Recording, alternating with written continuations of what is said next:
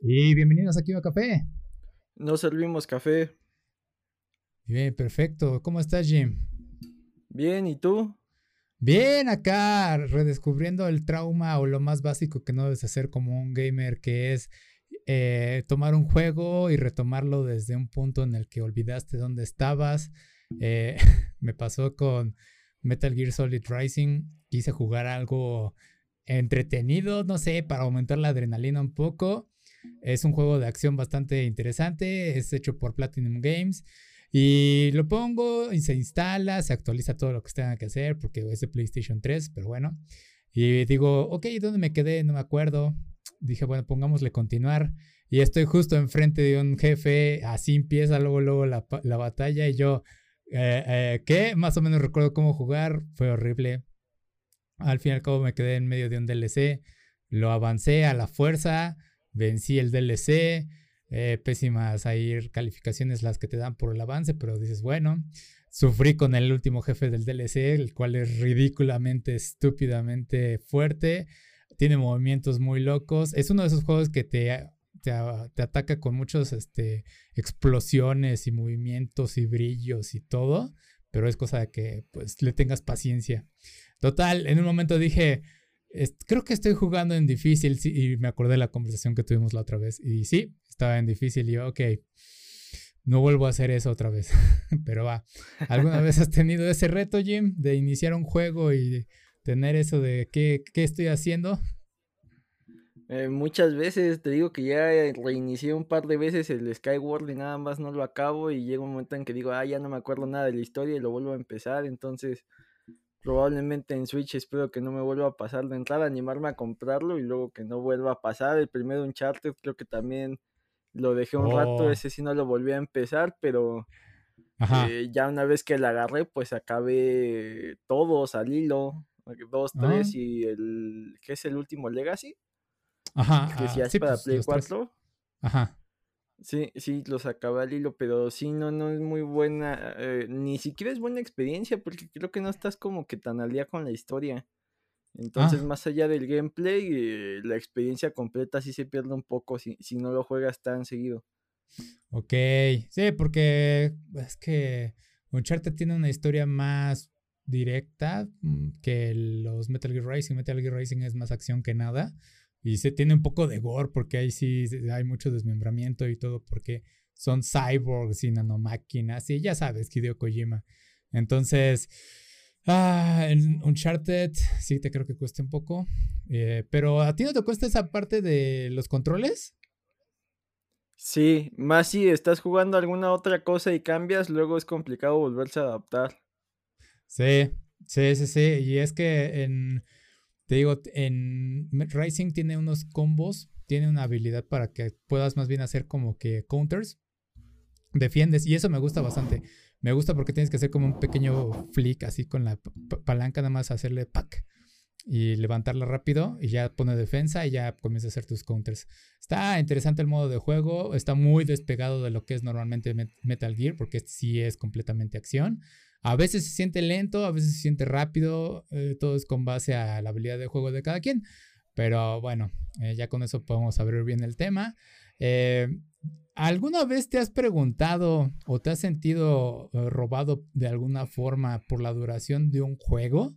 Que digamos, compras un juego y dices, güey, me, entretuve, pasaron, lo acabé, no sé, lo más mínimo que se me puede ocurrir así, entretenido, 10 horas, lo acabé en 10 horas y ya te has sentido estafado de decir, pues creo que no valía el precio o algo así, Jim. No estafado, pero por ejemplo, el, Spider-Man Miles Morales que tenga el mismo precio que el Spider-Man de Peter, creo que sí es más una especie de DLC que un juego completo, entonces no se me hace como que valga tanto. o sea, la relación costo con otros juegos se me hace un juego muy cortito. Por más que Miles tenga otras habilidades y que sea una historia completamente nueva, creo que sí es un poquito exagerado el precio. No sé si realmente en Play 5, por ejemplo, la experiencia sea completamente distinta en cuanto a gráficas, pero creo que sí está un poco exagerado para lo que es. Por ahí eh, hay juegos que tienen como que mil y un eh, extras, pero realmente que no son tan llamativos, que te dicen, no, es que puedes jugar en línea, a lo mejor solo lo juegas por la historia, entonces creo que ahí eh, también es un poco extraño, ¿no? Porque vamos, hay juegos que, que, se pueden disfrutar horas y horas y horas, aunque sean muy simples. Digo, la gente se queja, pero vamos, un FIFA pues, lo juegas casi casi hasta el hartazgo, ¿no? Entonces, eh, las horas de juego que dedicas, a pesar de que el contenido sea limitado hasta cierto punto, porque vamos, todos usamos los mismos ocho equipos que son los que llegan a, los cuartos o a los octavos en la Champions, pero aún así, pues sí le dedicas bastante horas de juego. Entonces, luego es complicado porque hay juegos que tienen buena historia, pero sí son cortitos y te dicen, no, es que tienes que obtenerlo todo para que valga la pena y hay gente que, que con terminar la historia es más que suficiente, hay gente que sí le gusta completarlos al 100% y buscar todos los tesoros y volverlos a jugar, pero eh, es complicado y más ahorita que eh, creo que hay dos vertientes, ¿no? Que necesitamos juegos que sean de satisfacción casi casi inmediata. Eh, un, tipo Fall Guys, un Fortnite que ganas tu primera campal y ya con eso quieres seguir ganando. Y hay juegos que realmente buscan experiencias ahí casi casi más allá de lo que la televisión y el cine y demás este, te ofrece, ¿no? Tipo eh, Hideo Kojima con Death Stranding que te ofrecía una experiencia completamente distinta a lo que era un juego y que miles de horas de juego, un Cyberpunk que te dice, ah, es que vas a personalizar y cada experiencia va a ser única, entonces estamos como que yéndonos a esos extremos y ya eh, juegos con duración media, por así decirlo, eh, pues ni siquiera eh, empiezan a tener oportunidad, ¿no? Si, si, no son lo suficientemente difíciles para tenerte ahí mucho tiempo, eh, empiezan a recibir malas críticas y, realmente eh, ahorita sí dependen mucho de las críticas por la cantidad de opciones que hay. A menos que seas muy fan de una franquicia, hasta en series y demás, dices, ah, no sé, puedes ser muy fan de He-Man, ves las críticas y dices, ah, bueno, solo son ocho episodios, pero tal vez me los ahorro y veo un anime o, veo otra cosa, lo mismo pasa con los juegos. Sí, eh, lo que es que todo va en relación a esto, un desarrollador independiente que es de, se llama Emika Games, eh, publicó que se iba a retirar del desarrollo de videojuegos debido al número de devoluciones que hay en Steam.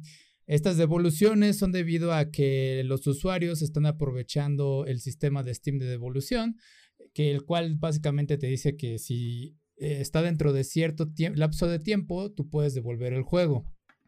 Entonces, lo que está raro ahí y lo que salta es que dice, pues están devolviendo el juego, pero me están dejando reseñas muy buenas. Y es que al parecer su juego está durando dos horas. Y él no es nuevo en el desarrollo de videojuegos, ya tiene algunos, pero en este caso sí parece que es muy corto.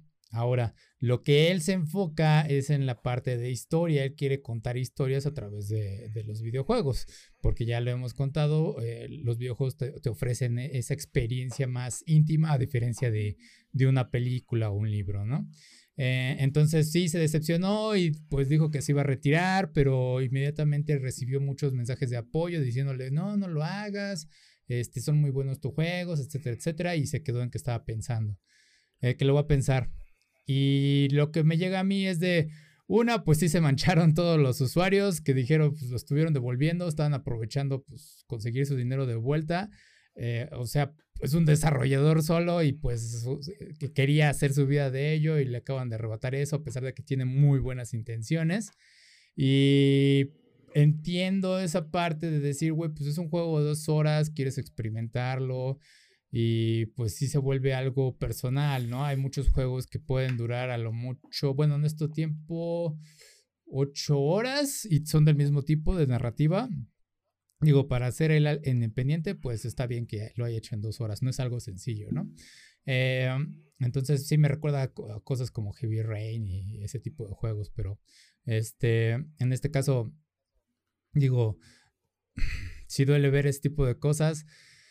Ah, pero es que también hay que enfocarse en que, güey, quién es tu público, cómo es que vas a engancharlo, y tú lo mencionabas, mencionabas esta parte de FIFA y también mencionabas Miles Morales y todo ello. Hay una diferencia entre ellos. FIFA tiene mucha rejugabilidad, tú puedes usar todos los equipos, hacer todas las combinaciones posibles, jugar con tus amigos y demás, ¿no? Eh, Miles Morales es una experiencia más personal, como lo dices, es un DLC, quizás no valga el precio que a lo que están dándolo ahorita. Sí, la experiencia gráfica con PlayStation 5 pues mejora bastante, pero ese es un extra. Al fin y al cabo, pues el chiste es que tú experimentes lo que es sentirse Miles Morales, que en el caso de en un videojuego no solo es la historia, sino también las habilidades de Miles, que son pues el toque eh, arácnido, ¿no? Es uno de los extras. Entonces, sí, eh, en mi caso, digamos, se ha vuelto algo interesante ese tema que muchos jugadores han dicho, es que si un juego no dura cierto lapso de tiempo, no vale la pena o se tiene que considerar el precio de ello. Hay algunos que dicen, güey, es que dura 40 horas y es muy poquito para que te cueste 60 dólares. Y yo así de, ok, pero ¿de qué juego hablamos, no? Eh, Dead Stranding, eh, lo decías, pues creo que está en 60 dólares. Bueno, ya de hecho ya bajó el precio, eh, pero es una experiencia que es más como ser el repartidor de Uber Eats, por así decirlo, con eh, en, una sociedad distópica. Entonces sí está interesante experimentar eso de estar viajando, llevar tu cargamento y bla, bla. La experiencia es eso, ¿no? Eh, y más la historia. No lo he jugado, pero tengo idea más o menos de lo que va. Eh, luego tenemos, por ejemplo, a uno de los más grandes RPGs de la historia, que está Chrono Trigger. Chrono Trigger, ¿cuánto tiempo crees que dura en sí para que tú acabes el juego, Jim? Según yo, como 12, ¿no? Pero en épocas del Super Nintendo no eran tan largos. Es que ahí entre este truco. Uh, Chrono Trigger sí dura como 12, 14 horas para que tú lo completes al 100%, por así decirlo, siguiendo bien la ruta del juego. Este, pero te agrega eh, los finales adicionales, los finales en, lapsos de tiempo. O sea, tiene varios finales y todo depende en qué momento quieres acabar con el jefe final. Eh, tienes que acabarlo la primera vez y ya después se abre la opción de que puedas vencer al jefe final en cualquier momento del juego. Entonces de ahí salen otros 15 finales, creo. Algunos son realmente payasada. Eh, el primero, el más rápido, que es ver el, el cuarto de los desarrolladores está interesante, nada más ahí platicar con algunos, sus quejas y decir, ah, fue un proyecto interesante, bla, bla, bla. Eh, otros te dan así como que, ay, mira, ¿qué hubiera pasado si los dinosaurios hubieran ganado? Eh, cosas así. Entonces, esa es la forma en la que expandían la jugabilidad de un juego tan, tan corto como era Chrono Trigger y como dices, era en el SNES. E Entonces, volvemos a ese tema de que qué tanto tienen una rejugabilidad los juegos. En el caso de él, pues sí, nada más es como leer un libro en versión videojuego y lo acabas y se termina. Entonces, en, el caso de Chrono Trigger, es, tienes estas opciones que si tú pones atención a en qué, en qué momento de la historia estás dentro del juego, tú eliges, ok, quiero ver qué sucede si acabó el juego en este punto y quizás me habilite otro final nuevo, que nada más es comedia nuevamente, ¿no? Este, entonces, también es la parte de jugabilidad. El juego de él es más de primera persona, analizas las cosas, este, lees, eh, este, ¿cómo se llama? Descifras algunos acertijos. Y ya, Chrono Trigger obviamente se acompaña de un sistema de combate. Son cosillas que van alargando, pero al fin y al cabo la historia, pues podemos decir que es el mismo, la misma duración de, de ambos. Las dos horas de, del juego de él son las mismas dos horas de diálogo y de escenas que puedes ver en Chrono Trigger. Eh, en el caso, volviendo a Hideo Kojima, si hablamos en tiempo horas, eh, creo que es gracias a él que se le adjudica a PlayStation ser una, un cine la consola, porque Metal Gear Solid 4, si no mal recuerdo, la última escena, ya para concluir, dura dos horas. Ya no me di cuenta de ello hasta que volví a revisarla y dije, güey, la primera vez que acabé el juego me pasé dos horas en la pantalla viendo cómo concluía. Pero obviamente estamos hablando de una saga que lleva bastantes juegos sobre él, ¿no?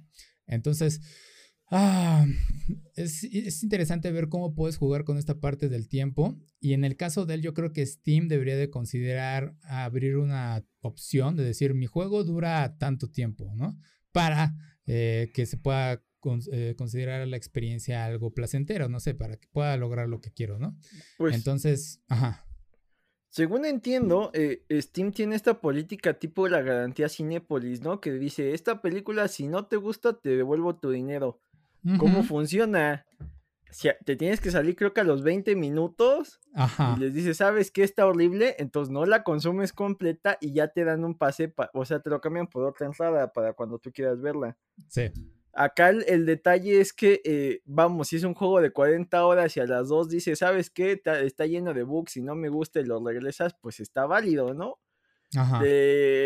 pero sí, tendría que adaptarse o, ver Steam sus políticas de que estos juegos que son de menor duración, pues la política dure menos tiempo, ¿no? O sea, eh, si la política te da lo suficiente para poder terminarlo y lo quieres regresar, eh, creo que habría distintas formas, o sea, desde eh, ya lo acabaste, te puedo regresar cierta cantidad, tal vez no todo, tal vez no, o sea, no lo quiero volver a jugar, pero tampoco eh, voy a, decir, bueno, lo que ya pagué lo quiero completo, pues no, no se me hace justo y creo que ese es el problema aquí, que sí debe de haber... Eh, una especie de balance entre eh, la relación, o sea, el precio creo que está bastante asequible, pero lo que está gandalla es que, los usuarios estén aprovechando la, política más que, más que la, duración, porque vamos, o sea, eh, lo pasas a otros medios, hay cortometrajes muy buenos y si lo alargas a películas no valdría la pena. Hay películas que son, que me decían ser series, hay series que me decían acabarse en una temporada, no era necesario otras tres, entonces eh, no siempre eh, que algo dure más o que dure menos es, este sinónimo de, de, calidad y en este caso ya tiene fama de, ser bueno y de tener varios juegos ahí eh, que si bien cortos pues son experiencias agradables, entonces debería de existir como que una modalidad en Steam como de renta y pagas uno o dos dólares, lo juego mm. completo y, ya no lo puedo seguir jugando, pero tampoco le voy a, quitar todo el dinero que se ganó al, Suena bien. al desarrollador. Tendrá que verse una política y creo que eh, no solo afecta a, este desarrollador, porque al final... Eh, cuántos no hacen historias similares y, que estén viendo que existe este bug, pues les vas a quitar las ganas de desarrollar y a la vez a, a Steam pues le generas el conflicto de que pues se está consumiendo su plataforma de gratis porque están exigiendo ese dinero. Entonces eh, hay, hay, varios involucrados ahí que sí merecerían eh, darle un tiempo para revisitar esto porque no es un, es, un caso donde está sufriendo el desarrollador por la naturaleza, ni siquiera es por la calidad, por la naturaleza de su producto. Si me dijeras es que Cyberpunk todo el mundo lo regresó porque tiene box, ok si está pagando un precio de algo que hizo mal, pero acá no es que tenga box ni nada, solo que su producto está hecho para durar esa cantidad de tiempo y, que el público se lo recrimine y luego lo felicite, está, está bastante extraño. Sí, eh, porque al fin lo que van a lograr con eso es que desarrolladores hagan juegos que no se pasen sobre el límite de tiempo de tolerancia de Steam, digamos, sean cuatro horas y lo hagan cuatro horas o un minuto, pero ¿cómo logras eso? Con una eh, dificultad artificial, ¿no? Que va a ser poner acertijos a lo tonto, que realmente no tienen sentido en la historia, agrega diálogos innecesarios, este, no sé, retos tontos como en el caso de Ubisoft que lograba hacer en Assassin's Creed. En el 2 tenías que recolectar las plumas porque según la historia el mamá quería tener recuerdos de uno de sus hijos y bla, bla, bla, y eran como 200 y cacho.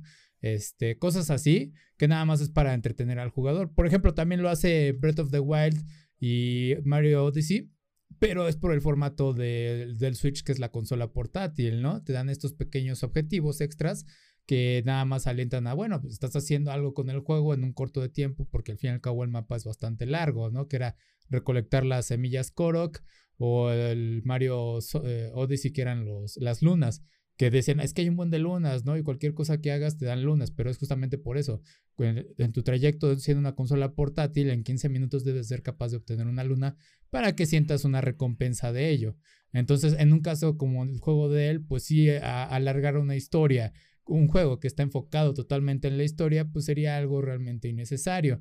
Y sí, el sistema de reviews de Steam es bastante interesante porque está el meme de que algunos dicen, eh, es un juego horrible, no me gusta, bla, bla, bla, y te ponen el tiempo de horas que ha jugado, porque también eso está interesante, que te dicen cuánto tiempo lo ha jugado ese usuario, y te ponen luego 4000 horas y dice que el juego es horrible, y dice, o sea, ¿cuál, es la coherencia, no? Pero luego es porque algunos juegos se quedan activos a pesar de que la, eh, la PC está en modo reposo. Entonces, ah, son cosas ahí que sí vale la pena que Steam las revise. Que digo, qué triste que eh, no sea amigable en ese sentido para creadores como él.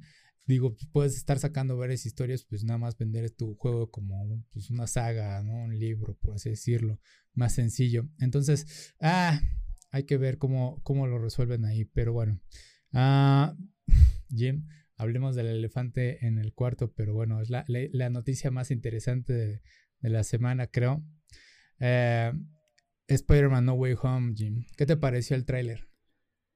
Ay, tengo, tengo oh. mucho miedo Ajá. que la película sea eh, dos cosas.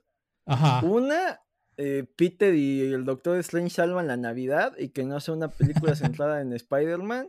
Ajá. Y dos, que hagan este error que hubo, por ejemplo, en, en eh, la última de Star Wars, el, era el, último de los Jedi, no. ¿Sí era el último de los Jedi? Ah, el último no recuerdo cómo se llamaba. Ajá, algo de, Ajá. de Rise of Skywalker, como sea. Ajá. Que eh, tuvo mucho fanservice para intentar rescatar algo que la crítica había desechado. Ajá. La crítica popular, porque la crítica especializada sí le gustó la segunda parte, la de The Last Jedi, aunque tiene el arco del casino, creo que de, cinematográficamente es de las mejorcitas de Star Wars. Digo, oh. que no se hayan cumplido los sueños húmedos de los fans es distinto, no es tan mala. O sea, todo esto de Rey viendo las escrituras Jedi y, todo este relajo. Ajá. Eh, creo que vale bastante la pena, pero acá eh, vamos, volvemos a lo mismo. Tienes una, una, primera película de Peter en solitario, donde depende mucho de Tony Stark. El momento cumbre pierde el traje y se enfrenta al buitre. Entonces te deja un Peter medianamente responsable y que tiene sentido. La segunda es un road trip, digo, nos gusta o no, acabó siendo de ese género. Y eh, a muchos les gustó ese misterio, yo lo odié, que dependiera de Stark, se me hizo una basura. Entonces, y los motivos de Peter que no mencionaban que era el sentido arácnido, o sea, a mí me dejó con un sabor de boca mixto. Las escenas de pelea con misterio están muy interesantes. el, giro final está muy interesante, pero hay varios eh, mitos de, del canon de Spider-Man que creo que no respetan esto de que dependa tanto de estar que a mí no me gusta, o sea, debería de, eh, realmente preocuparse más por lo que pasó con el tío, ese debería ser su, trauma que le da eh, eh, el motor para, seguir avanzando. Acá es Stark y realmente no se siente como el Peter que siempre hemos conocido. La oportunidad que daba esta era ver a un Peter que se, la, que se valiera por él mismo y acaba valiéndose gracias a Strange eh, y a eso va mi segundo temor. Que sea fanservice del multiverso para que los fans estén contentos. Sí. Vamos, el Spider-Verse que mostró la, la, película animada es muy bueno. Sí, sí, sí. Porque se centra en Miles y a Miles le sirven los otros como apoyo para que él salga adelante. Sí. Eh, por ahí protagoniza un poco con Peter B. Parker y con Gwen, pero realmente es el arco de Miles. Acá Tom Holland ni siquiera se ha acabado de desarrollar bien su Peter porque eh, creo que donde mejor lo hemos visto es cuando no está en solitario. Eh, su pequeña interacción con Civil War, aunque se siente ahí un poco forzada o que la pegaron en último momento, sí se siente un Spider-Man que diría ese tipo de cosas y ese tipo de interacciones.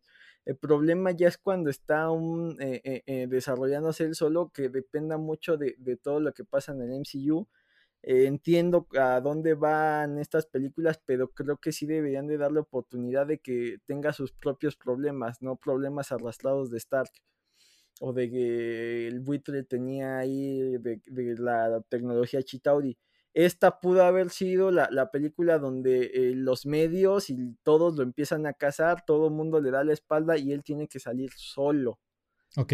Parece que no vamos a ver eso, parece que vamos a tener el fanservice de traer a los villanos de las otras películas. Sí. Y la moneda está en el aire. O aparecen Toby Maguire y Andrew Garfield y los fans locos que a fuerzas quieren que sus sueños húmedos se cumplan, salen adelante. Ajá. O no aparecen y la van a destrozar porque no se hizo lo que ellos querían. Ahora seamos honestos. El cómic de Spider-Verse es más fanservice, no es una historia muy, muy buena ni muy, muy relevante. Y lo loco es esta idea de ver a todos estos personajes interactuar. Hay imágenes muy padres de las, de las peleas donde ves a muchos personajes ahí pues, aparecer en los fondos.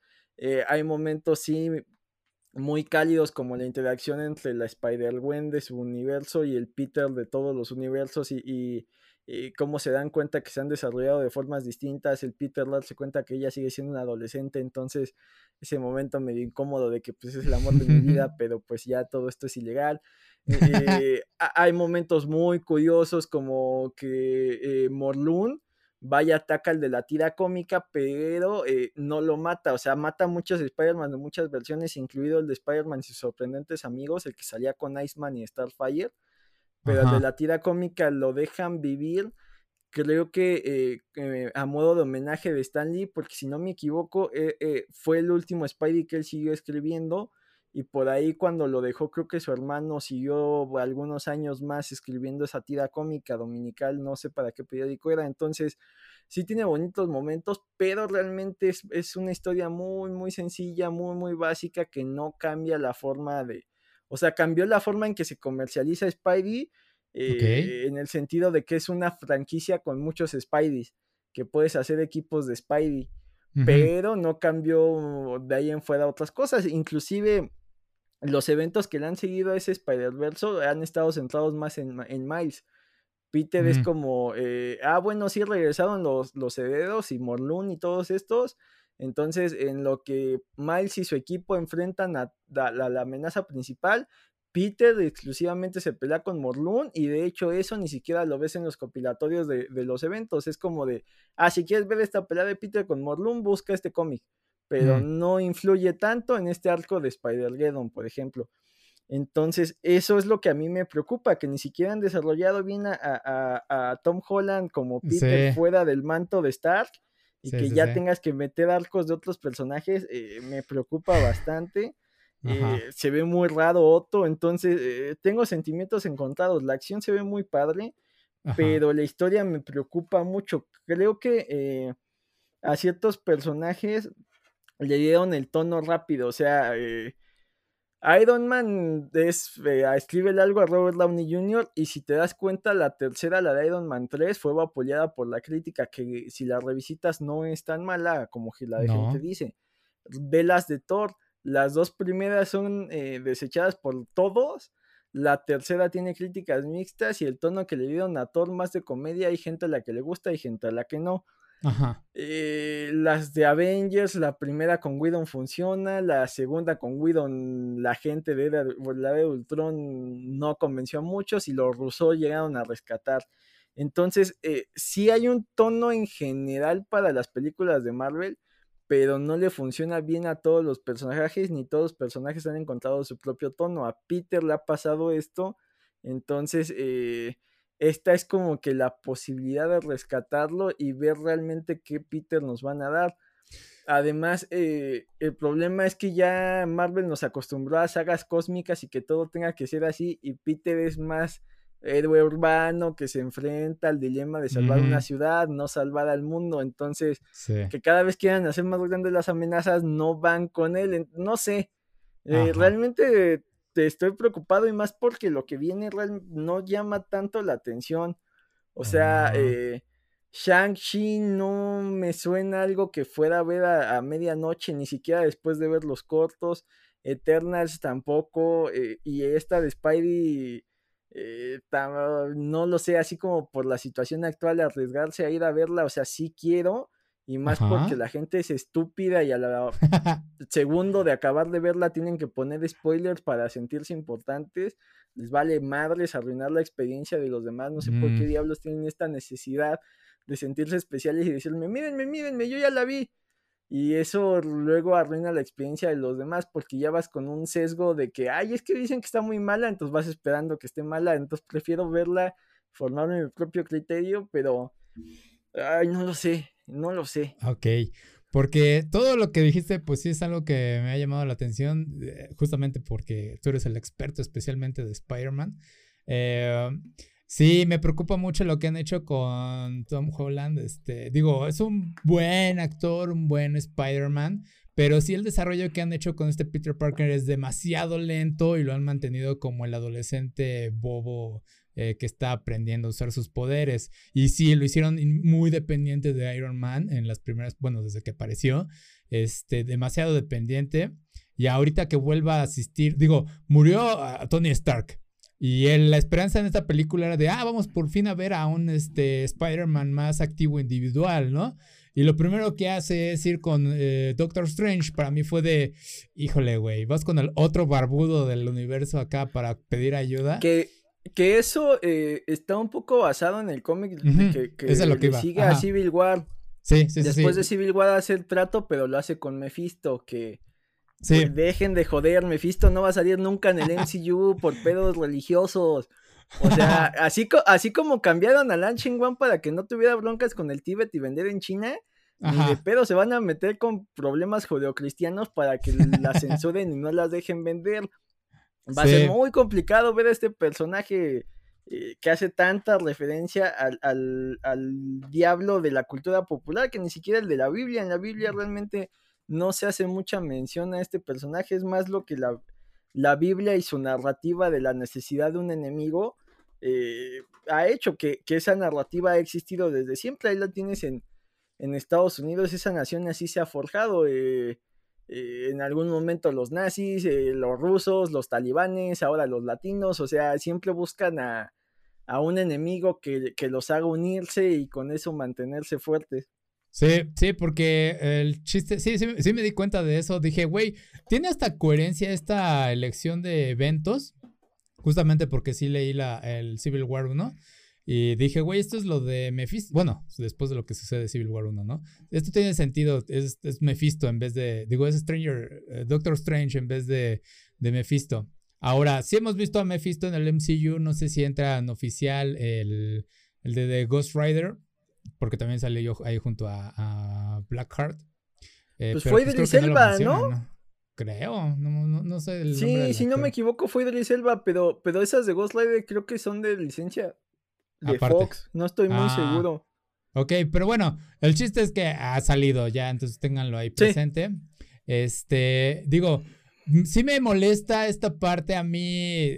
Ya estoy como que un poquito harto y es como que muchas veces la trama de Spider-Man de que, ah, descubre mi identidad, tengo que volverla a ocultar inmediatamente. Y me molestó más por la parte de que ahora este Tom Holland eh, lo pusieron en que, güey, ya empecé el hechizo y de, güey, van a olvidarme todos, van a olvidar todos mi identidad, mi tía May, este, mi novia, eh, mi mejor amigo, y es de, güey, eh, creo que preocuparse por ello es lo de menos, entonces ah, se me hace algo es que, eh, la, mayor queja del Peter Parker del MCU es esa, que a la menor necesidad se quitaba la máscara y revelaba quién era. Eh, mm. No sé si el contrato de Tom Holland decía, ah, es que tiene que salir el mayor tiempo posible en pantalla sin máscara, pero vamos, el de Maguire, por ejemplo, lo hacía muy bien con esta máscara todo rota, entonces, eh, al menos en tiempo de pantalla, eso le daba más peso y además eh, el drama de la vida de Peter era mucho del balance con Spider-Man. Eh, y acá no lo tienes, aquí el, eh, realmente la vida de Peter, o sea, si es un buen Peter que se siente como que incómodo con los demás y un poco ñoño, y que ser Spider-Man le dio cierta confianza, pero no del todo. Pero realmente no hay un drama detrás de que la tía no tenga dinero, de que lo bullen en la escuela. O sea, eso, eso es lo que le falta mucho al de Tom Holland. No su actuación, el entorno. La idea de esta va a ser regresarnos al Peter Parker más separado de los Avengers y que dependa de él mismo.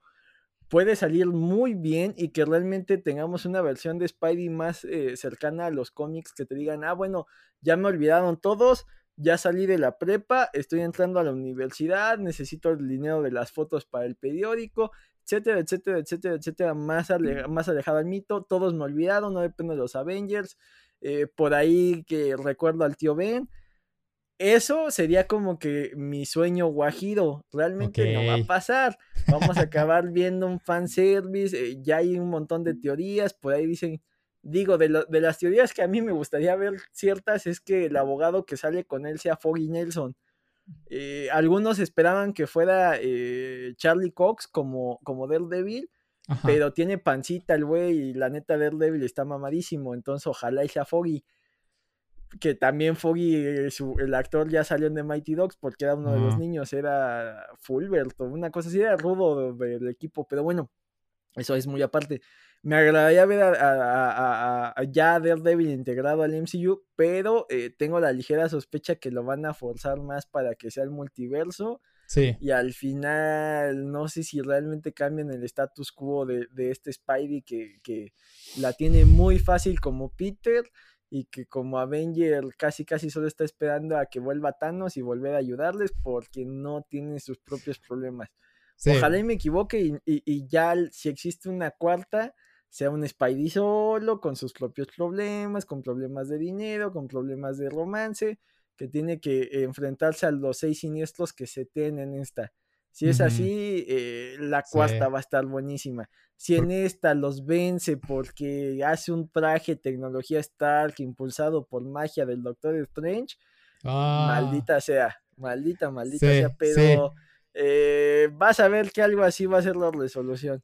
Ah, sí, o los va a abordar uno por uno, va a estar saltando de una dimensión a otra y en uno se va a encontrar, pero bueno, o sea, sí, tenemos confirmación aparente de cinco de los seis, entonces quién sabe quién vaya a ser el sexto. Eh, Doc Ox, bueno, ya fue el meme de Hola Peter, estuvo, me agradó verlo de vuelta a pesar de que lo trajeron a la fuerza de, bueno, güey, vamos a usar mucha tecnología para poner tu rostro joven. Este, pues es que ni siquiera, eh, o sea, es el mismo actor, pero no hay ninguna confirmación que sea el mismo Octavius oh, que cuenta el, chiste de la liga. Es que ese también es el otro dilema que todos tienen, que quieren, que creen que va a ser el mismo personaje y no necesariamente, o sea, eh, es, es eh, creo que es el volado más grande que, que más allá de Infinity, igual es el volado más grande de los estudios Marvel, porque uno es un personaje muy querido, dos tardó mucho en llegar por este dilema con Sony y tres ya se crearon muchas expectativas de lo que la gente quiere y más porque ya le dieron algo muy similar en la animada. Y la animada eh, realmente eh, hasta la fecha yo no he visto a alguien que diga que no le gustó. Supongo que por ahí la misma gente que le gustó Escuadrón Suicida 1 no le gustó Spider-Man porque necesitan terapia pero eh, ya tienen la expectativa muy alta, entonces no sé qué vaya a pasar. Jim, tengo una duda. ¿Qué tal si hacen el intercambio de cuerpos Doc Ock y Spidey? Sería muy raro. Bueno, eh, creo que Tom ah, Holland sí podría actuar lo, suficientemente bien. Mm. Sí, pero. o sea, sería la solución a ese problema de la inmadurez. Sí, sí, sí, pero eh, es, es, que esas adaptaciones no suelen salir bien, más mm. porque vendes la idea de, del personaje, bueno, la, idea de la historia, pero... Mira, Civil War como película es buena, pero el nombre que le pusieron no le hace justicia al cómic porque esa sí realmente fue una guerra civil con varias batallas y con un montón de personajes. Logan, eh, que recibiera la nominación por mejor guion adaptado por Olman Logan, no le hace justicia. Es una buena historia, pero lo que vemos en Olman Logan es un trip completamente distinto. Entonces, que usen estos nombres para vender y que te digan Spider-Man 4 superior de Spider-Man, sí sería, por un lado, adaptas un mito muy nuevo, porque realmente eh, yo siento que ya pasó a formar parte de los mitos junto a la saga del clon y junto al traje negro. Ajá. Pero sí sería muy arriesgado. Estaría interesante que la cuarta tuviéramos a, a, a un Holland Otto. Pero eh, no sé, no creo, estaría un poco arriesgado. Me llama la atención qué papel va a tener este J.K. Simmons como, como Jonah Jameson porque en las adaptaciones, eh, creo que más recientes, en el cómic eh, ya no participa en el Daily Bugle, dejó de ser alcalde y por ahí tiene una especie de blog. Y en el juego, por ejemplo, tiene un podcast que lo hace bastante más este relevante a que fuera un periódico. Entonces, eh, a mí me llama mucho la atención cómo, ha ido mutando esa adaptación de, este personaje, por un lado, y, cómo ha mutado el, medio en el que se manifiesta para que siga siendo relevante. Sí, vamos a ver qué, qué sucede. Está interesante. El tráiler se ve interesante, coqueto, pero sí, sí me interesa ver más la evolución de Peter. Eh, la única llamado que le pone el, Doctor Strange le dice es que tú pides demasiado conflictiva porque quieres balancear tu adolescencia con tus superpoderes. Y yo, ay, no más, ¿por qué lo tienes que decir tú, no? Este, sí, me, sí me está molestando mucho.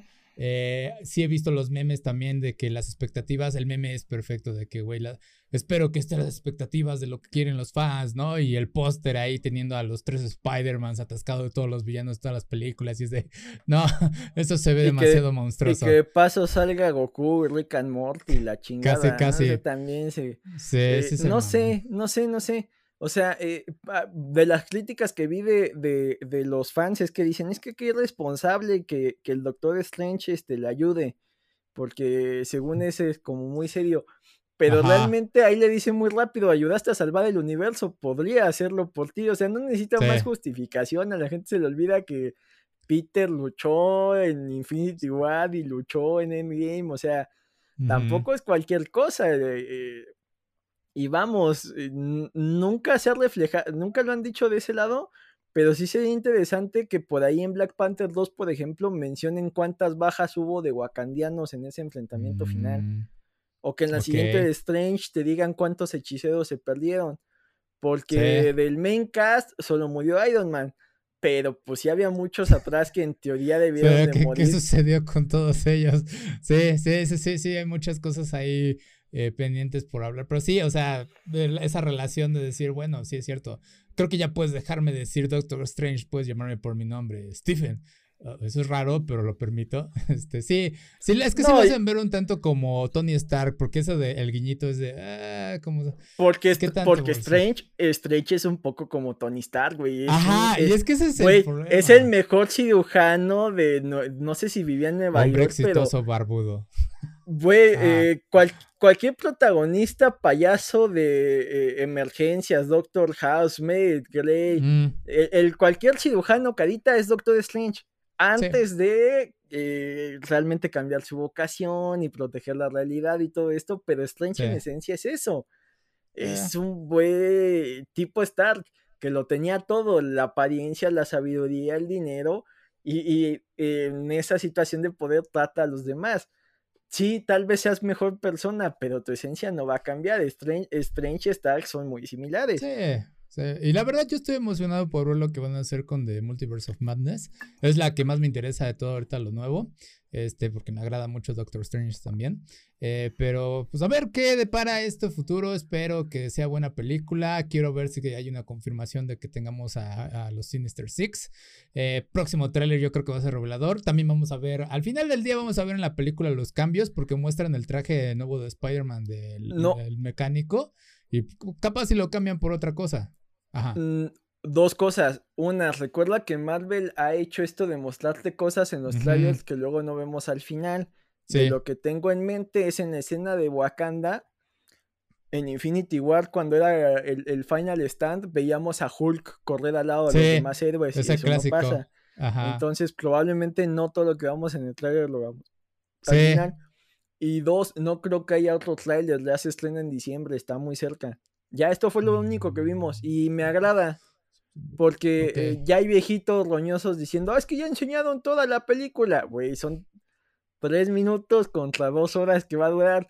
Pero yo creo que eh, sí debemos de, regresar a esta cultura de un solo tráiler y mientras ven, menos veamos, mejor. Entiendo que estamos en, el mundo en donde todo pierde relevancia a los cinco minutos.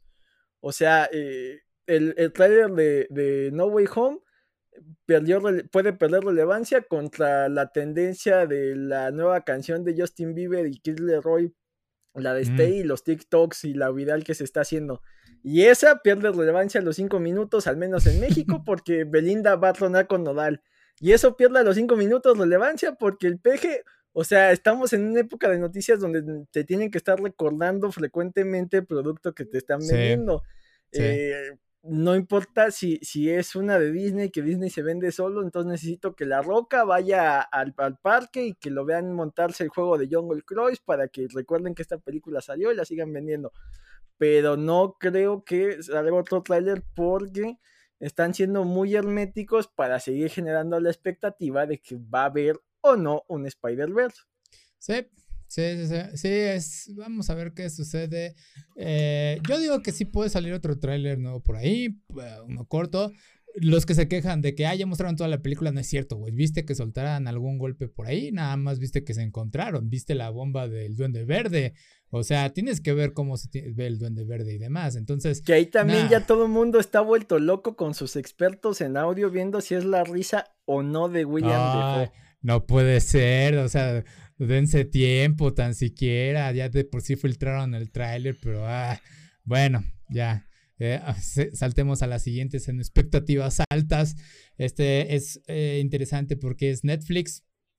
Netflix ya había anunciado que van a hacer el live action de Cowboy Bebop y es algo a lo que muchos les ha estado preocupando porque ya sabes que tiene mala reputación los live action, especialmente desde lo que sucedió con Death Note y lo que hicieron con Light Yagami, que fue un asco, pero bueno, eh, ahorita ya salieron las imágenes oficiales de cómo va a lucir el cast ya con sus trajes y demás de para Cowboy Bebop.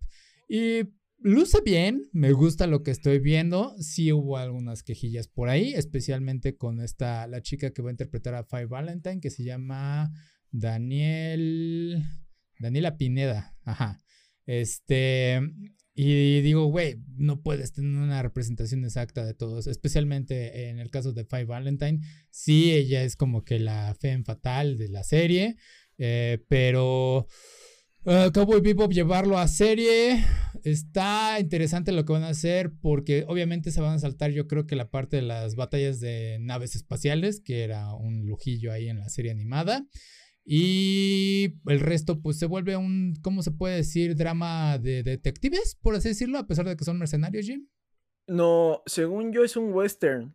Eso. Es, un personaje pues que tiene... sí.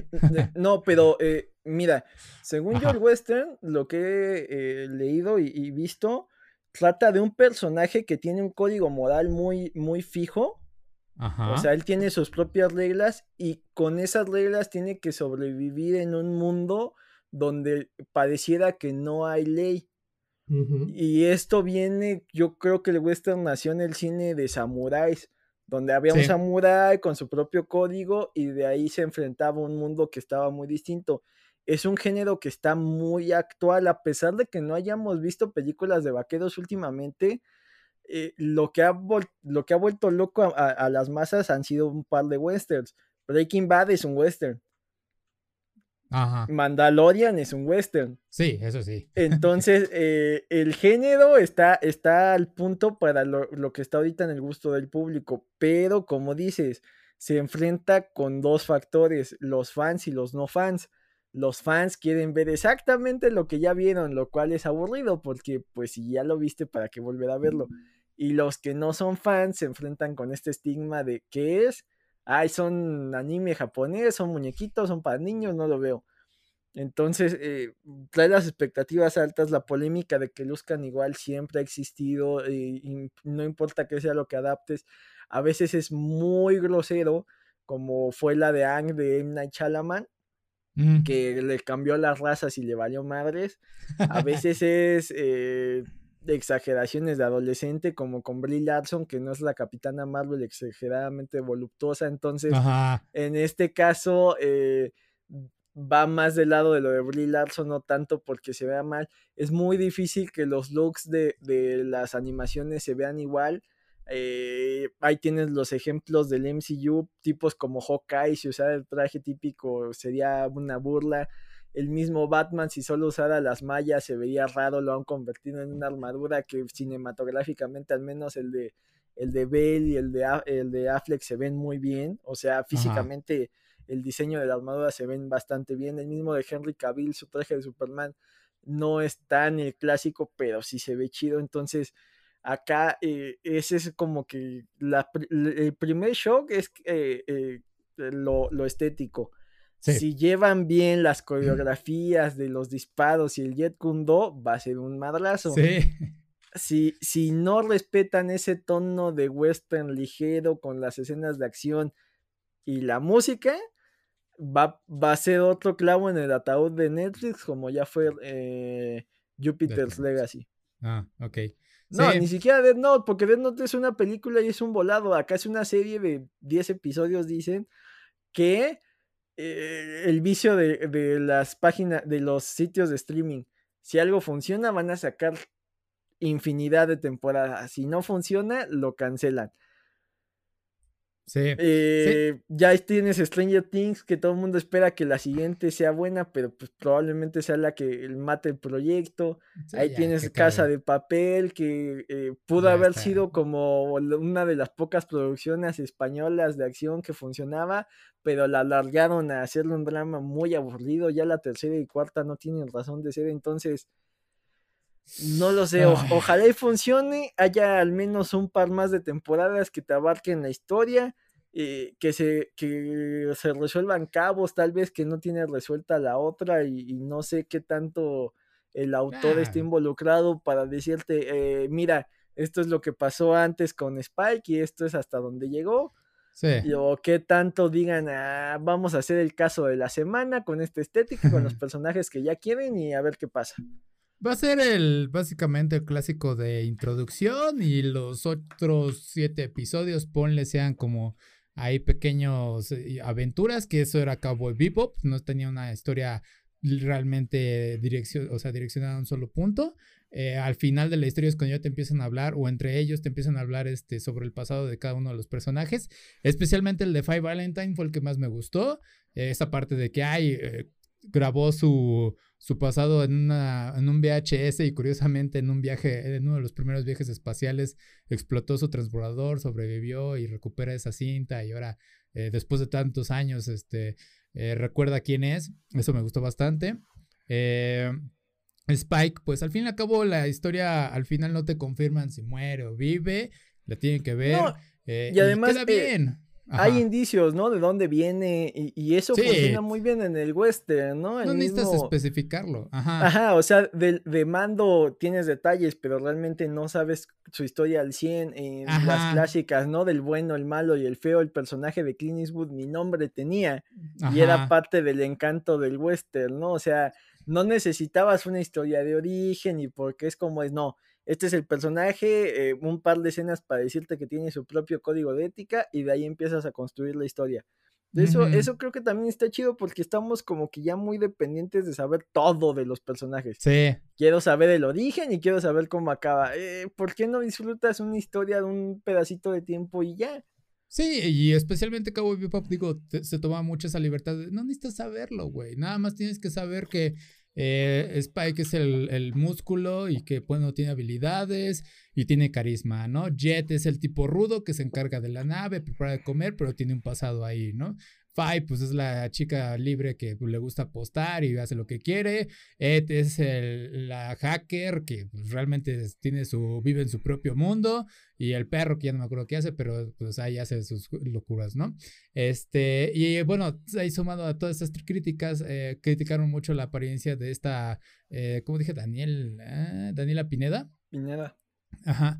Este, porque dicen, güey, ¿no te pareces a Five Valentine? Pero ella contestó de, güey, es que no podemos encontrar una actriz de seis pies de altura con senos dobles D y una cintura de dos pulgadas, ¿no? Y dices, eh, sí, bueno, tienes un punto ahí, pero a la vez yo digo, sí existen, pero tampoco, yo no me quejo de ello. A mí se me hace muy hermosa esta chica, eh, de hecho apareció en Jurassic World, en la segunda, eh, me encantó cuando la vi, pero digo, luce bien al fin y al cabo, también dijo del vestuario que, ay, no manches, es que el vestuario de ella no se presta a las acrobacias y sí, el vestuario de Faye es único en su tipo. Eh, yo espero ver de la serie, pues más locuras y todo eso. Obviamente me enfoco otra vez en la parte de las naves, no creo que veamos mucho, que era bastante atractivo ver ese, esas acrobacias aéreas, esas, ¿cómo le dicen? Dogfights eh, aéreas. Este, es que... Los temas, eh, ajá ese es el volado. Si sale bien esta, en la segunda vas a tener mayor presupuesto y te puedes extender a ese tipo de, escenas. Y, en todas pasa, ¿eh? No importa que seas Disney y tengas todo el dinero del mundo. checa las diferencias entre Mandalorian 1 y 2 y se ve que tiene más vado de por medio. Eh, es natural en la televisión, inclusive en las películas. Sí. Creo que Avengers 1 se ve con un poquito menos presupuesto que Avengers 2 y, creo que la 1 se ve mejor. Entonces...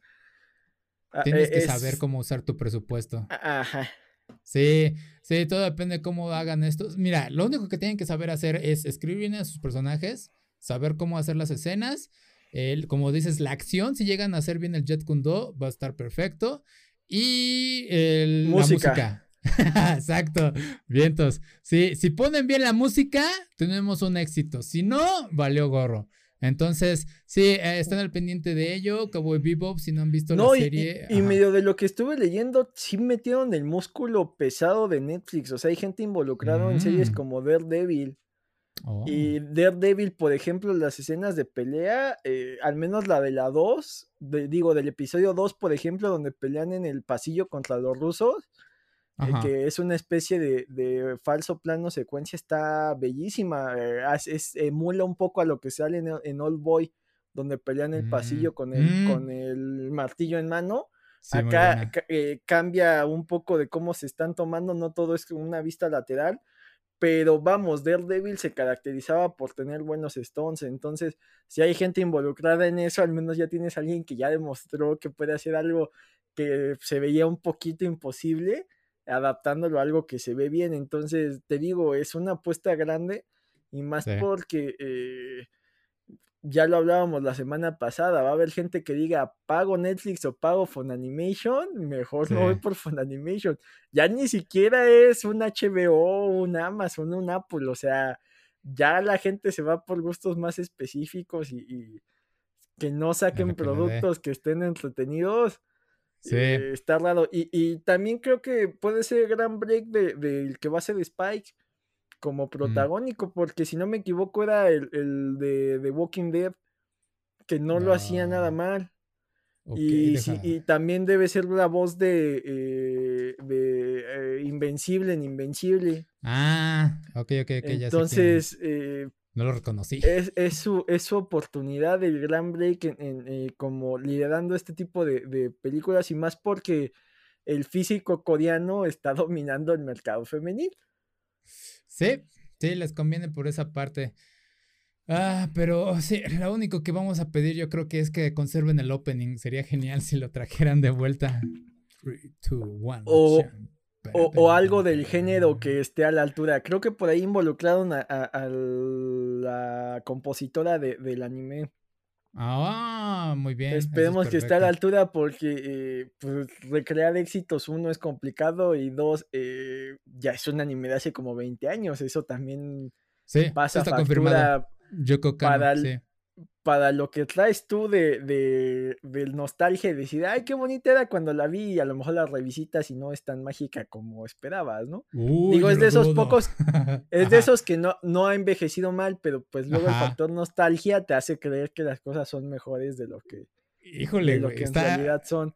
Esta, esta no, esta no, esta, es de los ah. que sí se sobrevive el paso del tiempo por ahí Sí, se nota eh, la intensidad de los colores, por ejemplo, sí se ve que, son otras técnicas y Cada la fluidez de algunas cosas, pero eh, luego el factor nostalgia nos juega con la cabeza y, ay, es que, eh, es que no, este no es mi He-Man, ya revisitaste tu He-Man y lo ah, pinche malo que era. sí, Sí, sí, sí, He-Man es otro tema. No, pero Cowboy Bebop está, es un hito ahí. Sí, aquí el factor nostalgia no juega tanto porque eh, a pesar de todo se mantiene ahí en los estándares de eh, te quieres introducir al mundo del anime, ve esto. Sí, sí, o sea, no por nada cuando dices es que la base del anime es Evangelion y Cowboy Bebop es por algo. O sea, Cowboy Bebop te ofrece algo totalmente nuevo y Véanla, si no, si no la conocen, vean primero la serie animada, no se van a decepcionar y pues esperemos que live action cumpla con ello. Ya y si les gusta, se siguen con Samurai Champloo, ¿no? Que era como que la hermana. Es la hermana, es el hermano raro ahí. Está Así como, como todos los que vimos de Office y que somos renuentes a ver Parks and Recreations, que sí es un algo que debes ver a fuerzas. O sea, las dos valen mucho la pena. Va, va, va. Sí. Acá igual. Si viste Cowboy Vivo, eh, no se renuente, ve Samurai Champloo, vale mucho. Sí, es, más agresivo, pero eh, está mejor. Está, bueno, está bueno. Pero bueno, ya para terminar con esta parte de los temas de anime. Ah, ¿Alguna vez te has sentido interés por hacer tu propio cómic, manga, Jim? Sí, sí, y, creo que la limitación de muchos es la misma. Eh, nos gustaría escribir, pero no sabemos dibujar. Ok, porque justamente Shueisha va a sacar una aplicación en septiembre, se llama World Maker, y con ella lo que van a poder hacer los usuarios es crear sus propios mangas. Va a ofrecer todas las herramientas básicas, eh, ¿cómo se puede? Prediseñadas, creo que se dice. Eh, vas a tener tus, ya tus muñecos definidos, tus paneles, o sea, tú no vas a tener que hacer nada, no vas a tener que elegir, quiero este panel, lo pones aquí, quiero este escenario, lo quiero aquí, y así. Este, te da todas las herramientas básicas. ¿Qué es lo que quieren hacer ahí? Pues que la gente pueda hacer sus propias historias. Eh, en la beta creo que van a estar sacando una, un concurso en el cual van a poner, eh, a poner a varios mangas y el que gane va a ser publicado en la Shonen Jump y va a ser ilustrado por dos artistas. Uno de ellos este, va a ser Shiro Usasaki, que es este encargado de Act Age, y Koji Oshi, que es de Sho Koshikame. Este, los mangas son distintos, los artistas son distintos, uno es como que más estético, es el clásico anime actual con diseños eh, estilizados y el otro es el clásico manga tipo Doraemon, los cómicos de hace mucho tiempo, pero que todavía sigue siendo relevante ahorita en la, revista. Entonces está interesante lo que están abriendo, es como que sigamos esta historia de lo que vimos en el premio Tesca del año pasado, en el que participó todo el mundo y eligieron un manga ganador y se y dijeron, ok, de aquí tú vas a poder hacer tu propia historia y publicar también en la Shonen Jump. Eh, creo que están viendo este mercado de decir, güey, tenemos quizás mentes brillantes que no tienen esta posibilidad, como dices tú, de, estar dibujando, ¿no? Eh, pero a lo que yo agrego aquí es que la, una de las ventajas de la industria del manga y el anime es que no necesitas específicamente dibujar para ahora sí que puedas tú lanzarte a este mundo. Porque ya lo he dicho muchas veces, lean Bakuman. Bakuman te habla de justamente la historia de un chico que sabe dibujar, que no sabe hacer buenas historias, pero también tiene a su compañero que sabe escribir historias, pero pero no es tan bueno dibujando. Entonces hacen equipo y ya lanzan eh, su propio manga. Es básicamente la historia de los creadores de Death Note. Eh, y sí, se ve, mucho esto de que eh, hay alguien que sabe la historia y el, que sabe dibujar hacen equipo y crean algo increíble, ¿no? creo que se llama Takeshi Ubata, es el, ilustrador de Death Note. Ha hecho equipo con otros este, escritores y salen cosas muy buenas. Eh, también tenemos esta parte de que hemos visto las novelas ligeras, las novelas ligeras las adaptan a animes, eso se ha hecho muy recurrente últimamente. Y este, ah, sí requieren a veces un poco de apoyo de artistas para acompañar esta parte de, bueno, queremos darle una forma al, ¿cómo se llama? Al protagonista, ¿no? Y ahí aparece la ilustración. Este es el protagonista y sigue la historia con texto. Eh, ¿Cuál es la dificultad de, obviamente, las novelas? Pues es crear estos escenarios, hacer una visualización y eh, ahí creo que llega el límite de algunas personas. O sea, lo que están haciendo es simplificar aún más el trabajo de un manga, de un mangaka que diga, porque pues no necesitas enfocarte en, ah, es que está en la escuela, en la escuela que luce así, está en medio de tal prefectura, ¿no? Bla, bla. No, aquí está la escuela, ese es el diseño, bla. Lo que quieren es que te enfoques más en la historia. Entonces, ese es eh, eh, el, punto que está ofreciendo eh, Shueisha con esta app. Y la duda es, Jim, ¿tú te has interesado por hacer alguna historia de ello? ¿Tú crees que puedas hacer un tipo cómic con esta aplicación? Sí, habrá que ver las plantillas y más el, género que están buscando. A mí lo que me llama la atención es que por ahí escuchamos que, que salen nuevos mangas que están rompiendo ventas y demás, ¿no? Últimamente eh, Demon Slayer, Tokyo Revengers, pero creo que más allá de, One Piece que se sigue manteniendo como el, ejemplo en ventas, eh, muchas historias que en su momento eran como que los pilares ya se están terminando, o sea, por ahí eh, Seven Deadly Sins, que fue un boom, ya se acabó y no creo que sea de esas que se recuerden como por mucho tiempo. Ataque al Titán también ya terminó. Entonces, eh, Boruto no acabó a levantar lo que se esperaba. Eh, Dragon Ball Super, eh, pues tiene una base, pero no siento que sea como que el, el madrazo en ventas que se esperaba. Entonces, eh, sí hay una, o sea, My Hero Academia ya no puedes decir que es un, algo nuevo. O sea, ya es una historia consolidada, pero creo que muchas editoriales sí están en, en busca de la nueva gran historia. O sea, eh, todavía One Punch Man no suena como algo nuevo, pero ya tiene sus, sus añitos, al menos unos cinco, ¿no? Sí, cinco. O sea, eh, eh, un manga que te digan es que lleva cuatro números y se está volviendo loco a Japón, creo que hace falta. Entiendo que, toma tiempo para, posicionarse en el gusto del público, pero la última, el último relativamente nuevo que, que volcó todo han sido esos dos, ¿no? Tokyo Revengers y y Demon Slayer y Kimetsu no Yaiba. O, pero eh, también ya llevan un par de años en circulación, o sea, les falta nuevo talento y creo que pues ya, o sea, digamos que ilustradores hay, pero las historias como que siento que no saben para dónde llevarlo y esta es una iniciativa para decir, ah, bueno, si sabes escribir, eh, ven, si necesitamos nuevos mundos, nuevos mangas, eh, nuevos videojuegos, nuevas figuritas, porque eh, ya vendimos, ya vendimos 10 veces a Luffy, ya vendimos 10 veces a Luffy en este en, modo pirata, ya lo, ya lo vendimos en modo este figura. Ya está, estaba viendo los últimos episodios donde usan el poder de Kinemon para convertirse en, en, Ajá, en, de Kaido. Y es como de, ah, mira cómo van a vender muñequitos de esto, aunque solo en dos episodios. Es, es lo que te dije, sí, sí, sí, sí, no duró nada y es de, ¿para qué? Fue innecesario, pero bueno, hiciste, cambiaste a todos los personajes a ese look y, y es un look bastante simple y es de, ah, aquí está, güey, ya en Gesu, ¿no? Entonces, ah, sí, se vuelve algo. Pero, ¿cuántas Namis de eso se van a vender?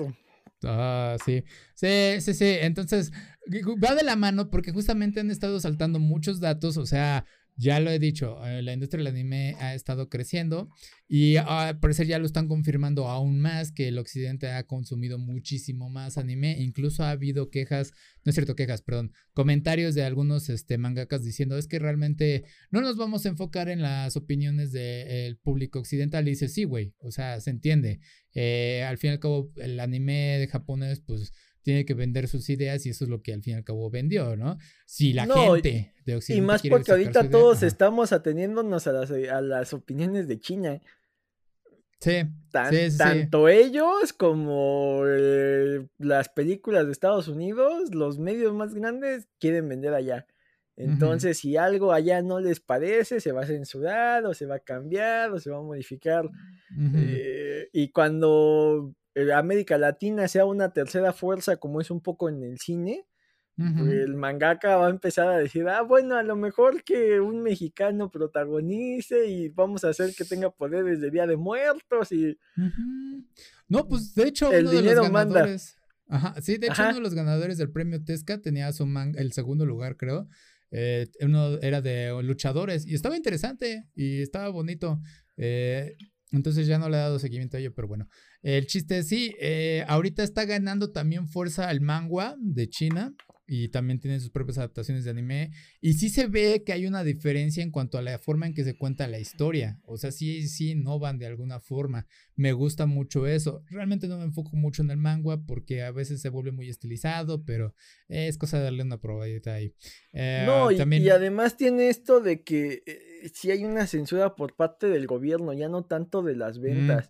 Y eso limita el atractivo, o sea eh, por lo menos en My Hero Academia por ahí, oye, sabemos que la corrupción de la sociedad, ah, bueno, trae un poquito extra, ¿no? Y a lo mejor en, uno, en uno chino te digan, no, no, no, no, la sociedad está bien y que la gente no se me este Y eso resta el interés de, ay, bueno, lo leo o no lo leo. Sí, sí, sí. Sí, y aparte, yo creo que Shueisha ha de tener ahí en la aplicación, en sus términos y condiciones, de que si esto llega a publicarse, aceptas que solo puede existir de, eh, bajo nuestro dominio y no puedes publicarlo de otro más y bla, bla, bla. Pero bueno, o sea, tener la oportunidad desde que desde tu celular de crear tu propia historia está genial. Y vaya, siendo sinceros, ah, y esto es para todos, no necesitas gran talento para crear tu propia historia, es saber encontrar con quién hacer mancuerna. Eh, lo más básico del anime eh, le dice name, eh, un nombre a este boceto tipo sketch, este tipo, ¿cómo se llama? Script de manga en el que pues nada más tienes que tener coherencia con los diálogos, este, saberlos dónde ubicar, eh, cómo quieres que se vean tus, personajes. Pueden lucir horrible, pero el artista puede guiarse a partir de ello y ya crear el manga. Este. Y además, eh, eh, muchas veces olvidamos que es cuestión de práctica. O sea, para, que, para que Oda llegara a One Piece, es una historia que te apuesto que escribió cientos de veces. Y ahí tenemos los ejemplos con las de Romance Down, o sea, eso pudo haber sido y pudo no haber funcionado y se escribió y se escribió y se escribió hasta que llegó al tono que él quería. Lo mismo los, los dibujantes dibujan y dibujan y dibujan y dibujan hasta que encuentran su propio estilo, pero eh, pues necesitas aprender la técnica, necesitas copiar el dibujo de alguien más, ver que si te gusta, que no te gusta, y eso se hace con la práctica. Entonces, eh, también, ¿no? Si están interesados en incursionar en esos medios, es, práctica, ya sea escribiendo, ya sea dibujando, ya sea contando chistes, todo en este mundo, inclusive el mismo Messi, todo es práctica.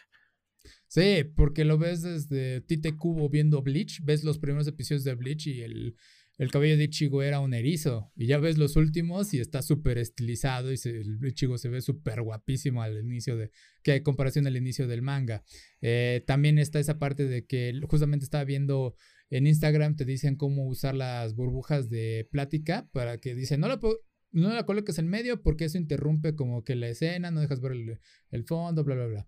Entonces sí, ah, va a ser bueno que la gente le den ese acceso que la gente va a estar publicando justamente en redes sociales sus propios mangas, de mercado abierto para que las editoriales digan, ay, me interesa tu obra, ¿no? y puede ser incluso fuera de, de Japón, o sea, puede ser, incluso los mismos cómics van a decir, güey, esto tiene más potencial para cómic que para manga, ¿no? Por así decirlo. O antes de que lo hagan manga, quiero hacerlo cómic y ya tenemos nuevas franquicias.